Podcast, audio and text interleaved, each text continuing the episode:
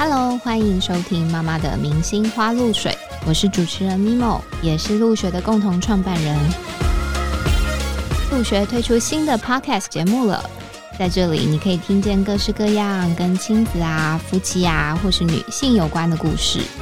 希望在你做家事、通勤或是睡前放松的时刻，可以听我们聊聊有趣的故事，跟我们一起在节目中取暖哦。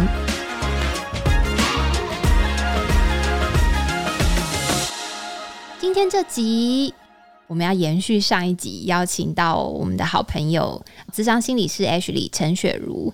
那上一集有提到嘛，就是 Ashley 非常擅长，就是一些跟心理学有关的协商、沟通，或者是亲密关系、亲子教养等等。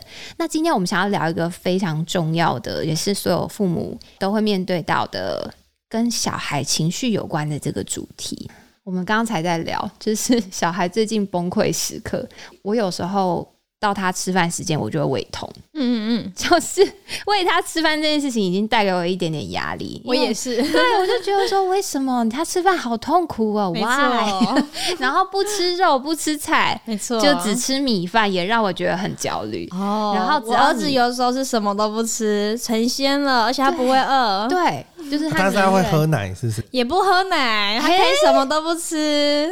哇，那你抗压性很强我。儿子还是一趴嘞，他的他的肾脏曲线是一趴。哦，真的，嗯，然后有时候我为了要让他健康一点，就是吃的好一点，我就会自己煮。我对啊，我上煮到半夜，煮到凌晨两三点，然后喂他，他都不吃，那个情绪真的 我。跟你说，而且我不是自己煮哦，我都是买就现成的，嗯我已经觉得非常沮丧。嗯我觉得自己煮会超沮丧，，对。就是他不吃的时候，，而且你如果像我保姆喂我孩子，有时候也会喂到很沮丧。你可能就一直喂他，然后他就都不吃，你一直累积下来会很挫折、很沮丧。所以我觉得轮流喂很重要，就是不能够只有一个人在喂孩子，因为那个情绪会累积。所以像我今天如果我觉得我很希望他吃的时候，我就会。让我老公去喂，然后我就会尽量离开现场，要不然我会有情绪。我也是，但我有时候会发现我自己无意识的，就是一直盯着他们看，嗯然后我就想说，我老公怎么喂这么慢？他已经吃完了，下一口，下一口，下一口，我就在旁边一直用眼神压迫他。嗯但是其实我觉得。这个吃饭的 part 是我第一次感受到我小孩会有反抗的嗯。这种心情，嗯。就是他情绪不好，嗯。然后这也让我一直去延伸想说，哇，是不是吃饭跟呃心情不好这件事情已经让他产生连接？他只要每次到吃饭时间，他就会很阿杂，或是你把他放上餐椅，嗯。他就会开始崩溃。嗯我就觉得说，天啊，吃饭好痛苦哦！嗯但是我其实很好奇，是我小孩才刚一岁啦，嗯所以情绪还没有到，比如说那种非常抗拒或是不要不要，但是慢慢开始会有了。嗯，对我们怎么面对他们这种抗拒的情绪，或者是我们都会很焦虑，小孩要吃的营养，他才会长得好。所以很多时候到后来就变成会逼小孩吃饭。像我记得我小的时候，我妈妈煮饭给我们吃，是我妈一定煮两菜一汤，然后一菜一肉，然后那个菜不是一大盘大家一起吃哦，她要控制我们吃的量，她要确保我们有吃完，虽然是每个小孩就是盛。他要吃的量，然后你一定要吃完，不然你不能离开餐桌。然后我每一餐就吃的好痛苦哦。像我现在是一个不挑食的人，我其实是很爱吃，我对食物有兴趣。可在小的时候，我其实是很害怕吃饭的。害怕的。对，而且每次到了吃饭时间，只要我觉得这个东西不好吃，我妈就会俩狗。她说：“怎样？你嫌弃我煮的不好吃是不是？”哦可是你还是得要把它吃完，对因为压力会有那好大吃饭的压力。对，然后所以我就会一直很提醒我自己，就是不要让孩子对于食物这件事情是产生负面的连结的。嗯，就是呃，我宁愿他短暂的不吃，但是嗯我会希望他是对吃这件事情是有兴趣的。应该是说，我觉得要把那个主导权交给他们自己。对，对，就是他如果今天选择不吃了嗯啊、我可能现在我的做法是我可能会设定一个时间，对比，如说二十分钟或三十分钟，但是他如果这段时间我会尽量的让他吃，嗯吃到那个呃，因为他差不多的时间也是这样，嗯所以吃到那个时间点，我知道他可能差不多饱了。嗯，我就喂一次，他不要；两次不要，三次不要，我就会拿。收了。对，嗯，有时候才不会养成一个习惯，就是小孩就习惯吃饭的时候要跟你这样拖拖拉拉的对，拖超久。嗯我们曾经喂到一个多小时，然后我想说：天哪！我今天就是已经疯了，我要我要把我这手中的这碗喂完，我就已经陷入一种 疯狂的地步。但是后来我就觉得，其实这样整顿下来，我跟他心情都超差。嗯，对你，那你们家除了吃饭，嗯。小朋友还有其他情绪崩溃的时刻。哦，我还想分享，我最近发现一件事情，就是我的小孩他不喜欢被人家喂，但是他现在很喜欢学大人，所以他喜欢自己拿汤匙自己哦，吃。那这样是好的、啊。然后或是但是又像我吃不好，对，所以我要有心理准备，就是他吃完我需要很花很大力气打扫 但是他有吃进去吗？啊，不一定，有时候他就是在玩 因为现在拿。玩还拿不太好吧？对他现在哎有时候他就是想玩，他不想吃，嗯所以他甚至会放到嘴巴里再把它吐出来。嗯但是我就发现，如果这个食物是从从头到尾让他有参与，他比较会愿意去吃。比如说，我今天早上我就给他一颗奇异果，然后我本来就想说我是要切好，然后顺到他嘴不要给他，还是我就是。让他一起在凳子上面看着我，跟我一起洗，哦然后看我怎么削皮，看我怎么切。后来我就决定好，我让他跟着我一起参与。真的、哦、很棒哎！我就让他自己从袋子里面拿那奇异果出来一起洗，然后看着我切，然后我让他自己从盘子上面拿到他的餐盘上面，他就非常有兴趣去吃它。好棒哦，已经是人类了。我儿子现在还是小动物，在一两个月，你儿子就会这样 就会发展很快对对对，但因为现在说不吃就是不吃、欸，他就是他就是头会一直撇过去，或是会一直装忙忙别的事情。嗯嗯，但是像最近也是，比如说他手上拿的东西，你给他拿走，他也是会情绪崩溃。嗯。我发现哦，情绪好多，对。一岁之后开始对。满出来。对，你怎么面对小朋友的这样子？就是好像开始有点情绪了，但是他其实根本也没办法讲出来。嗯。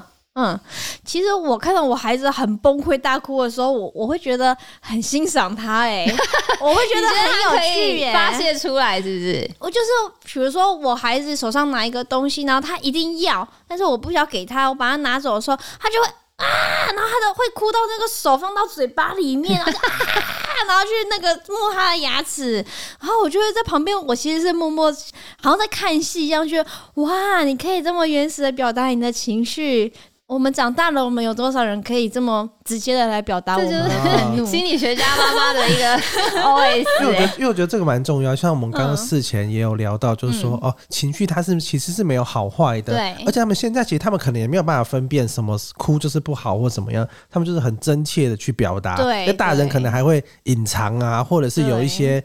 哎、我想，我想达到什么手段？我现在应该要表演什么这样的情绪？嗯可小孩就完全没有。是的，所以情绪其实它是一个很原始本能的一个反应。那孩子他不会说话，他就只能够用情绪来表达。但是我觉得很重要的是，大人要在这个过程中去引导孩子怎么样把这个情绪用语言标定来表达出来。比如说，孩子在很崩溃，在啊，我就说哦这样子啊，因为妈妈把它拿走，所以你觉得好生气呀、我其实让孩子在学习以后，他不就用啊来表示，他就可以说我好生气，你把我东西拿走了。那这其实就是往后他奠定他会不会跟人家沟通的一个部分。他还不会讲话，我们也要这样做嘛？他一直在潜移默化学习怎么样讲话，嗯，而且他不见得能够讲出来，可他会慢慢的理解。你永远不知道孩子他到底吸收了什么东西，嗯可是你不能够确定他会吸收了，你才这样子做。对，嗯哦，我觉得这很重要欸，嗯因为我们可能会觉得说小孩还不会讲话，或者是他还听不懂，那我们就不会去做这一他有可能。是看你的表情啊，看你的情绪去感受那个东西。对，对但是因为我们其实非常常听到说，你要先让孩子，他会从你帮他表达他的这个情绪的过程当中嗯去学习这件事。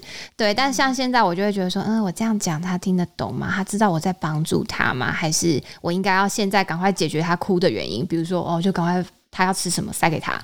嗯。就是我现在其实会进入这种，我自己会觉得说，这已经有一点点是我觉得哭不好。嗯，对对对，对，因为我老公也是这样，当孩子在哭的时候，我老公就会有点打岔，他就说一闪一闪亮晶晶，然后他就开始这边唱一首歌，然后这边跳舞，然后想要很吸引他的注意力，啊。可是这其实就变成打岔。原来你你老公是这个路线对对对，哦，然后就很不能不能打吵。岔，呃，应该说 孩子就会就孩子在那边哭，然后他在那边唱歌，可是孩子也没有在听他唱歌，然后两个就在一个世界，两个世界里面，一个在那边搞笑，一个在那边哭的很崩溃。嗯，我妈妈就觉得很吵。那应该怎么做才好？其实你如果急着赶快解决孩子的情绪，一来是孩子就学到他有情绪，他只要很两公，你就会帮他解决；二来是孩子会学到我有情绪是不好的。嗯。哦嗯，OK，我如果哭，你就一直要要被我马上不要哭，你可能是赶快给他他要的东西，让他不哭，或者是你就骂他不准哭，哭什么哭？那孩子都会学到，好像有情绪是很恐怖的，是不好的。所以当孩子觉得成为一个情绪稳定的人，不是，并不会是，当他觉得有情绪是不好的，他以后就很难去发现觉察他的情绪，因为当他有点情绪不开心的时候，他就很习惯去把它压下来。啊甚至到最后，他不会知道他把这些情绪压下来。所以很多人在长大之后，比如说你在跟我互动中，你讲了什么话我不太开心，我反而会很去讨好你，或是笑脸迎人的去跟你回应。可是我心里默默是受伤的。所以现在很多人就有一个问题是。这个人他让我不开心，可是我从来没有表达出来，对方也不知道我的人际使用手册是怎么样，所以对方也不知道，其实他不他让你不开心，对，所以你没有把你的人际使用手册告诉别人，可是你因为你也不太知道自己到底哪些地方开心或不开心，嗯，然后你就会在一个很混乱的状态中，然后有时候喜欢这个人，有时候觉得很讨厌这个人，然后有时候觉得跟他是朋友，有时候又在被他背后说他坏话，觉得他不是你的朋怎么办？我。已经开始反省我自己了。人际使用手册，我第一次听到、哎、所以小朋友哭这件事情，嗯我们当他哭的时候，我们要怎么做？一边帮他梳理，然后一边讲说哦是什么原因，所以你很伤心，你很难过吗？帮他讲出来嘛。除此之帮他标定他的情绪出来，呃，让他知道哦，原来我现在这个情绪叫做生气，原来我这个情绪叫做难过，哦，嗯也要给他这些词汇。而情绪只要被标定出来，情绪就比较可以降下去。反而是无以名状的情绪，它最难去处理。化解，比如说，我跟你吵架的时候，我就开始讲话会越大声，开始拍桌子。可是这个生气没有被说出来，我就会觉得你不懂我在生气，我就会用更多的愤怒来跟你表达。然后你就越来越会忽略我的生气，我就又又更生气的向你表达，这冲突就容易越来越激烈。所以其实处理情绪最好的方法就是去看到对方的情绪。那如果你自己没办法觉察，你就去帮对方讲出他的情绪。那孩子他本来就不能够觉察，他还在学习，所以你帮他去标定他的情绪，孩子未来在长大的过程中，他也会学到哦。我现在的情绪叫做生气，他会开始去觉察他的情绪。还有一个重点是让情绪跑一阵子，哦，让子弹飞一回，没错，你不需要急着让他的情绪消失掉不。需要阻止他。当他有强烈情绪的时候，那我们说人的大喜大怒大悲不超过六分钟。你想想看，你维持在一个很生气、很了狗的状态，那是很耗能量的。所以你其实不用去处理它，这个能量会自动的像心情、像山坡一样，它会慢慢的往下走。嗯，那当孩子在一个比较冷静的状态中的时候，你再来跟他讲道理，你在跟他互动，不要孩子在很俩拱的状态中，你一直要跟他互动。那个时候，孩子专注力都在自己的身上，在他的情绪里面，他其实是没有办法跟外在做一个互动的。我觉得这个时候是在公共场合，其实更难、更难做到，因为公共场合你就会想要，哎、不要让孩子尖叫，或是不要让孩子大哭。对对我，我我刚刚突然想到，我教室的老师有跟我分享过一件事，嗯就是有一次我们有一堂课，它是连续两堂都是同一个主题，嗯然后第一堂的有有一个妈妈压线到，嗯就是已经开始上课，嗯可是他小孩来的时候就一直大哭，嗯我猜想可能是我我忘记，有可能是没睡饱，嗯或者是肚子饿什么的。嗯但是妈妈因为要开始上课，她就赶快把他拽进去，然后就坐下来要一起上课。可是他就是一直哭，一直哭。嗯然后后来我们的老师就是进去就跟妈妈说：“哎、妈妈，下一堂还有名额，嗯还是说你先带她去附近晃一晃？”嗯嗯然后妈妈就说：“哦，好像可以，因为她就是整个崩溃。嗯然后她出去，妈妈就带她去公园走一走，然后带她去吃个东西，再回来，下一堂课就是上的超棒。嗯就是其实我觉得就是呼应到刚刚讲，就是有情绪来的时候，你不要时刻想要去解决或是压住她，嗯你可以让她情绪流动一下。嗯，对我有看过教室的另外一个例子是，他们是应该是一群在那边上课嘛，然后上上课之后，妈妈突然把小孩拖出来，嗯然后在那边骂他说什么，你们就就就你一个在哭，然后怎么样？好，很对，然后长啊，对，然后然后到到他在外面哭，也会影响到里面里面的的上课嘛。然后大家也听到妈妈在骂那个小孩，有有点尴尬。那外面的家长也会看到这个状况，也会有点尴然后小朋。友哭的更惨。对，所以有没有发现，当孩子有强烈情绪的时候，其实大人最在意的会是别人怎么样看啊这件事情。或者是会想用更大的情绪去压住他。嗯，我然后就想看过会骂他，或者是怎么样去，我就看过这种。对，所以我觉得有时候爸爸妈妈也真的很难，是你要为孩子撑起一个空间来，然后不要去怕别人的眼光，但是有时候又有点为难，就是到底怎么样算是影响到别人？因为公共场合真的是蛮困难的，我觉得。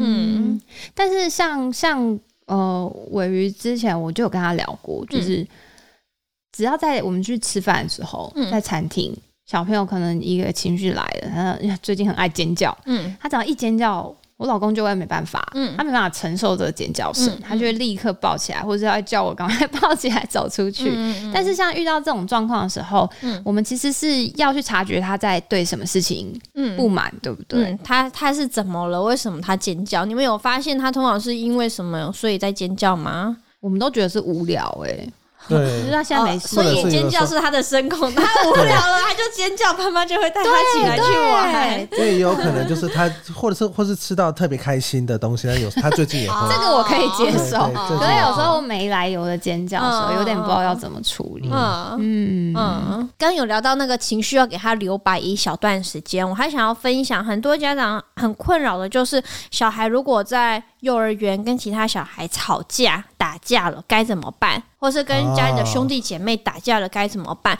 那很多父母就会觉得，我要当一个法官的角色，然后去处罚谁，或是去评断谁对谁错。可是其实你不管怎么评断，对孩子来说，他都会觉得很受伤。因为你觉得的公平，不见得是孩子觉得的公平，孩子很容易就觉得爸爸妈妈偏心，那就很容易变成一些受委屈，受委屈，然后觉得爸妈不爱他，爸妈对他的爱是有条件的，然后心理上面就开始跟爸妈渐行渐远，然后长大就会说你带给我一些创伤，所以在正向教养里面，其实有一个概念是孩子能够自己去处理他的冲突。那当比如说在幼稚园，他甚至在美国幼稚园就会这样运行哦。当幼稚园里面两个孩子在吵架的时候，老师就会让他们去角落，然后那个角落是布置的很可爱，然后放满孩子喜欢的一些色笔呀、娃娃呀，然后让孩子在情绪激动的时候，先去做一些他喜欢做的事情，去缓和他的情绪。所以这就是一个很重要的概念哦。很多爸爸妈妈会觉得我在生你的气，我在跟你吵架，然后我我情绪不好，你也情绪不好的时候，你凭什么在那边打电动、看影片笑得那么开心？但是孩子不会在感觉不好的时候，然后他去有理智回来，他去做一些。更好的事情，还是要在感觉好，他喜欢自己的时候，他才在一个比较能够沟通的状态。所以，其实当孩子很俩拱的时候，你最重要的是让孩子的情绪能够先帮自己稳定下来。那孩子练习怎么样稳定自己的情绪，其实很重要。嗯，所以你可以引导孩子哦，你现在觉得好生气啊，那好生气的时候，你想怎么样子呢？你想要跺跺脚吗？用力的跺跺脚吗？嗯，还是你想要先去听一首音乐？你想先去画画？哦，想先吃个饼干呐？孩子就学到他可以用这样的方法来调节他的情绪，然后等到孩子情绪稳定了之后，像在幼稚园里面，他们就会要两个孩子自己去开会，就说哦，刚刚发生了什么事情，然调解后你们两个自己去调解，老师完全不介入，然后他们两个就会自己找到一个方法。然后哦好，你们调解完了，那再回来上课。所以我觉得有的时候可以更相信孩子的能力，孩子其实有能力去做到很多的事情，他不需要大人这么多的干预。嗯我觉得其实很重要哎、我觉得不一定是遇到孩子，有的时候大家都是呃遇到冲突的时候会希望哎别、人来帮忙啊，嗯而不是自己去面对这个这个状况，会想要去逃避，嗯。或是有的人会逃避冲突，我都觉得说这个都是现在超多人会逃避冲突的，所以你们知道现在很多的孩子就是我跟你之间原本是好朋友，然后突然莫名其妙就发现你在 IG 上面封锁了我，我不知道发生什么事情，嗯。可是我在学校，然后你好像跟我表现都还是一样。但是我们知道，我心中彼此已经不是好朋友了。啊，所以现在得我好像也有一点逃避冲突、欸，开始在那边反省自己。但是因为嗯为什么会逃避冲突？是嗯害怕那个情绪，对不对？就是害怕那个冲突的情绪讲伤到开或是那个尴尬的场面吧。伤到自己或伤到对方。对我会觉得那个就是很多人在从小的过程中就学习到冲突是不好的，所以我觉得，呃，我们在养育孩子的过程中，其实不断的在重新醒思我们自己过往的经验。冲突真的是不好的吗？其实冲突很重要啊，而且有时候冲突你才能够彼此讲出自己的话，能够去沟通。而且我觉得最重要的是，冲突是能够和好的，关系是能够修复的。因为很多人冲突的经验是关系就撕裂了，所以我为了不要撕裂关系，我就不要起冲突。但是我就一直戴着面具跟你一起生活，然后我又觉得你不是真正喜欢我，因为你根本就不认识真正的我。嗯，所以很多人他的内在，他就算有人陪伴，他内在还是感觉到非常的孤单。嗯，天哪，我觉得这完全是一个自我反省的一集耶。嗯，对，因为我我当然知道小小时候的这些情绪的嗯。最初的引导会影响到大，嗯。但是我没有想到会影响这么深，嗯。所以其实有可能我们从小就被灌输说不准哭、不准生气，吵架要赶快和好，对就是你没有一个可以正常的啊说出。我觉得这个时候有时候是一种最快的解决方式。嗯啊，你们就去和你们就去和好，或者我我我去帮忙 judge 谁，或是我帮你出你跟，他道歉，我帮你出一口气我小时。候跟我哥哥吵架，我妈就会说：“好，没事了，你们两个抱抱。就根本没有没事。我们没想抱抱，然后我们还在生彼此的气。握手握手言和，对，真的哎、嗯可是像我们教学现场就没有办法说完全大人不介入。可是我觉得这一集是可以让一些，当你的小孩真的遇到跟别人冲突的时候，其实你可以练习让他们自己解决，对不对？你可以试着让孩子自己去解决看看。嗯，那我嗯今天回去就在教室 setting 一个那个很欢乐的角落，或。许其实我觉得这也蛮适合变成课程的。我觉得，因为我们蛮多入学课程是亲子共学嘛，我觉得在那个过程中，不止小孩在那个情境，我觉得大人在那个情境也很需要。对，因为我觉得，毕竟从小对情绪或是对这些东西的养成，大人占了非常大的一个部分。嗯，是的，我想到我们以前有上过一个，大家应该知道《情绪小怪兽》这本绘本，就是它的里面的绘本也是像你刚刚讲的，帮孩子们定义生气、嗯。难过，或者是对，就是各种情绪，它有一个代表颜色。嗯。对，因为颜色对孩子是很直觉的，嗯。所以像它里面就会提到，可能红色代表生气，或者蓝色代表你正在难过。嗯。然后我们有上过一堂课，就是呃去讲这本绘本，然后做一个袜子娃娃，就是。袜子滚成一个球，然后让他们在上面做成一只娃娃，然后上你想要帮他上的颜色。嗯而且我们完全不会引导他，就是说你现在想要让他是什么颜色，就是什么颜色。嗯嗯哦，我记得那堂课出来八只完全不一样颜色的娃娃，我觉得非常震撼。嗯因为真的就有小朋友一拿就是拿起红色，就是狂画那个红色，嗯然后他知道红色是神奇。嗯，对，但是当然，我觉得这可能还要更深入去引导他们，有一些方法是让孩子可以讲出自己情绪。但我觉得像这种方法就很好，嗯，就是其实当孩子有情绪的时候，大人也可以去引导他说：“你现在心里面是红色的小怪兽吗？嗯。还是是蓝色的小怪兽？”嗯。可以帮助他，当他没有那么理解生气是什么的时候，是的，是的，嗯，我觉得这个是大人可以做的。其实我觉得当妈妈真的超为难的，而且我觉得妈妈一定有这样子的经验，就是憋憋憋憋了很久，然后不小心就失控对孩子大吼。是，对，因为其实你就会一直很希望自己是一个很温和的，然后可以不要有情绪波动太大的妈妈，可是有时候忍不住你就会吼出来，嗯然后你就会午夜梦回的时候会开始反省自己嘛。嗯可是我其实常在想啊，就是我在做反省的这个过程，我就会想说，我会这么对他，跟我自己个人的经验，或者是我从小到大被怎么对待，是不是有关系？是的，其实人会有强烈情绪的时候，通常都会跟你童年的创伤有关。比如说，今天小孩他就一直欢，然后一直不吃饭，为什么有的妈妈就会觉得哎可以接受，有些妈妈就会觉得很生气。很有情绪，那其实会跟我们自己小的时候被怎么样对待有关。我举一个例子哦，比如说小的时候，因为我家住在市场，然后车子要开进来很难开，所以每次我爸要开车来接我们的时候，我妈就会变得非常的焦虑，然后她就会说：“哦，爸爸要去开车了，你们赶快东西都准备好，然后要站在门口等爸爸。”我妈就会整个情绪很满很起来。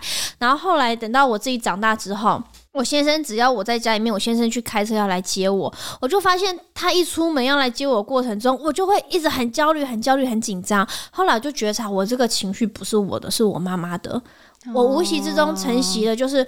我对于别人要开车来接我，然后那个车子不好停车这件事情，我就会很有情绪。所以我们的情绪其实是学习而来的。我对什么事情会有情绪，很多时候是学习而来的。天哪！所以我对我小孩吃饭这么焦虑，我刚刚也正在想，应该是我妈小时候也是这样对我。嗯，而且我妈是会站在。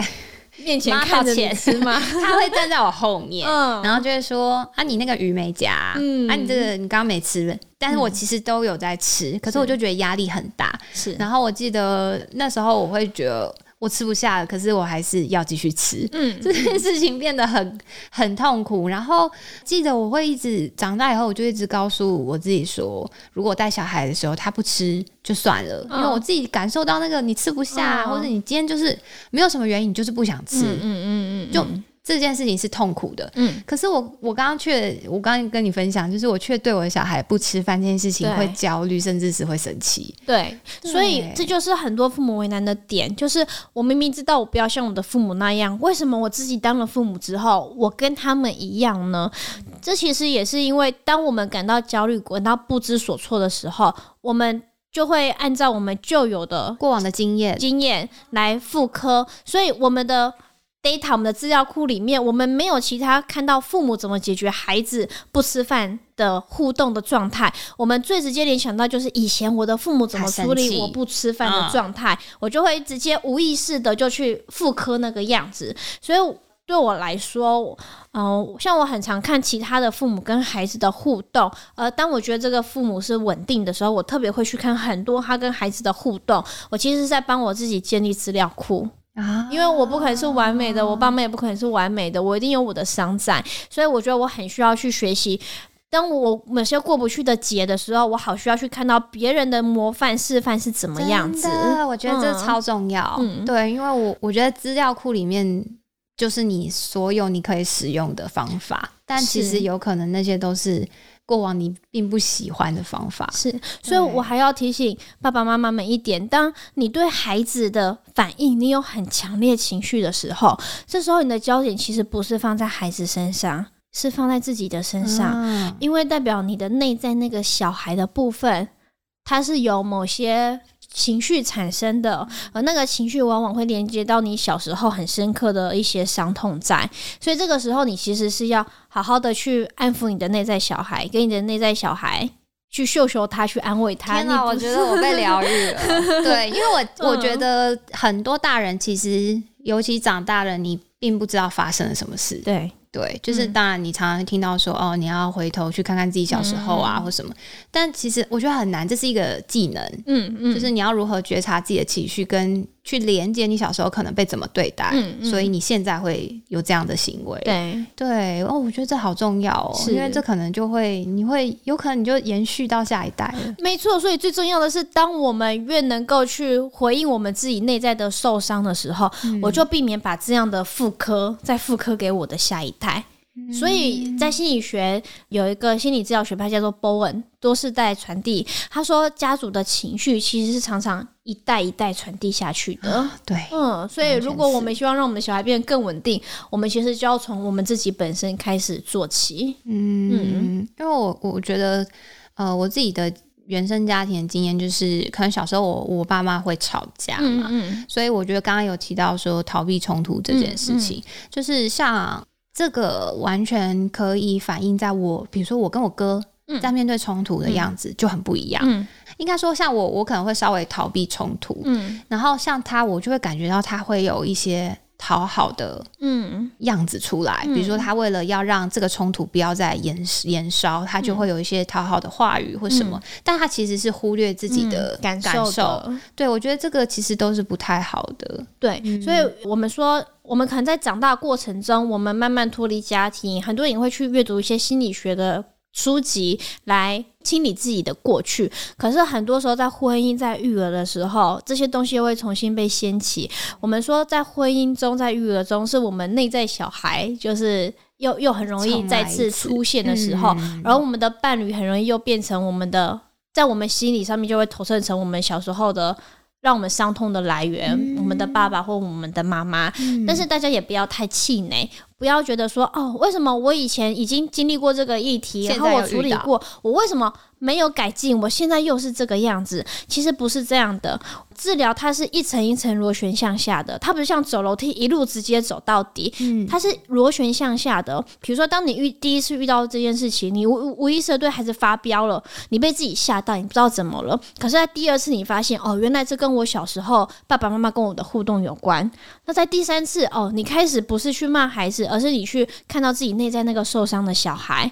你虽然三次你的表面行为都是。你在第一时间去骂了孩子，可是那个内在是已经不一样了。嗯，所以你对你自己的治疗，它是一层一层螺旋向下的，它会一直同样的事情不断在发生。可是不要觉得自己都没有进步，你是慢慢在进步的。哦，你真的说的很好哎，因为我觉得有时候可能就像你讲的。就我第一时间的反应还是很来自我过往的经验，嗯嗯，对，但是我在心里会开始去思考，哦，我又来了，嗯，哦，我又遇到一样的情绪，到底怎么回事？会一次又一次的去反反思，我是不是下次可以怎么调整，或者是我下次情绪来的时候，我先让自己缓一缓，不要直接冲出去，嗯嗯，对。然后我觉得刚刚还有讲到一件很重要的事情，就是去建立资料库，嗯，对，因为。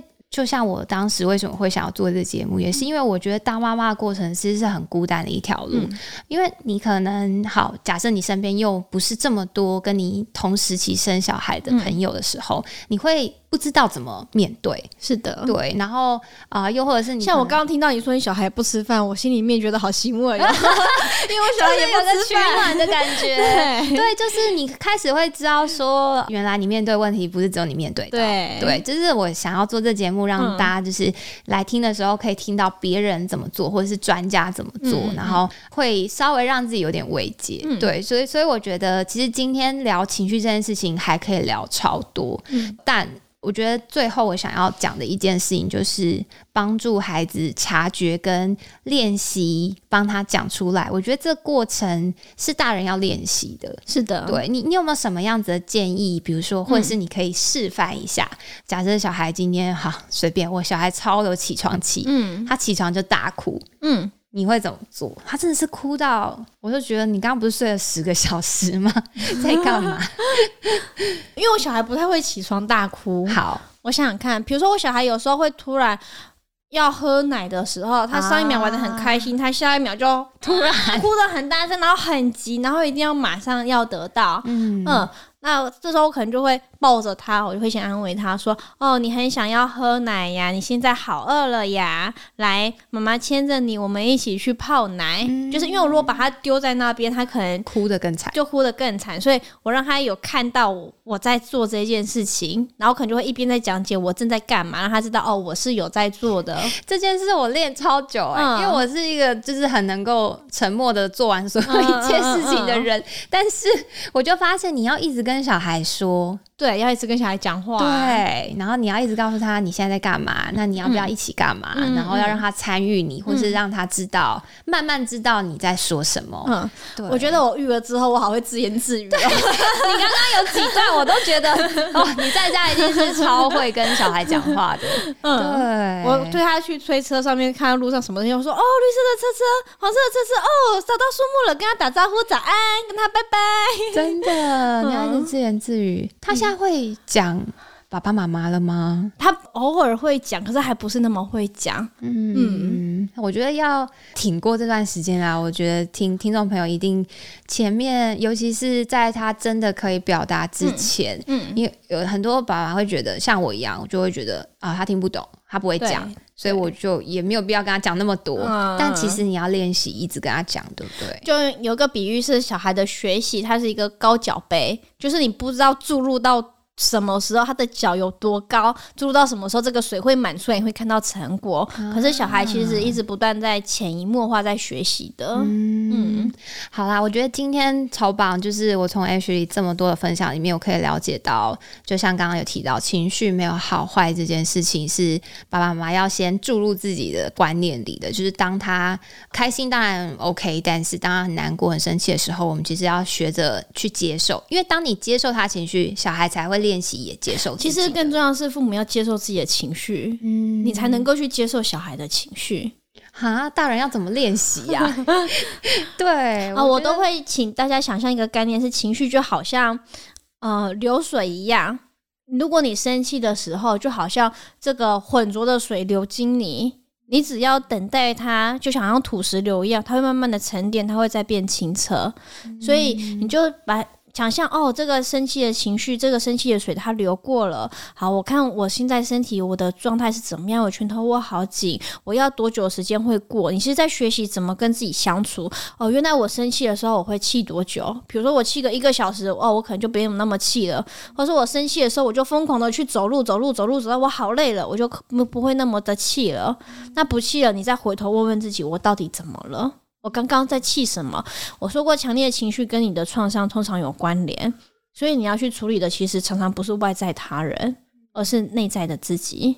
嗯，就像你可能你怎么安慰你的好朋友、你的嗯家人，你就要怎么安慰自己。没错，没错，就把自己想成一个你能够温柔对待的对象。嗯，好，我觉得今天学到就是除了关关照自己情绪之外，其实也要从这个过程里面去了解自己或是孩子他面对了什么样的，可能他现在是有需求的，或是他现在有什么没有不被满足的，然后去让这个情绪流动，去让它过去，然后厘清说下次我们再发生一样的事情的时候，我们可以怎么做。我觉得这个对大人自己本身或对孩子的人格养成都是很重要的。是的，嗯，好，那我觉得今天很开心邀 Ashley 来聊这么多，呃，我感觉听众朋友会有很多的问题可以延伸再问，反正我们之后还有机会再邀你回来聊一聊。那希望听众朋友都喜欢今天这集的内容，那如果有任何意见，也可以私讯我们，或到 Apple Podcast 留言给我们，我们都会看到。嗯，OK，欢迎订阅我们的节目《妈妈的明星花露水》，并留下五星好评。那我们下次见喽，拜拜。大家拜拜。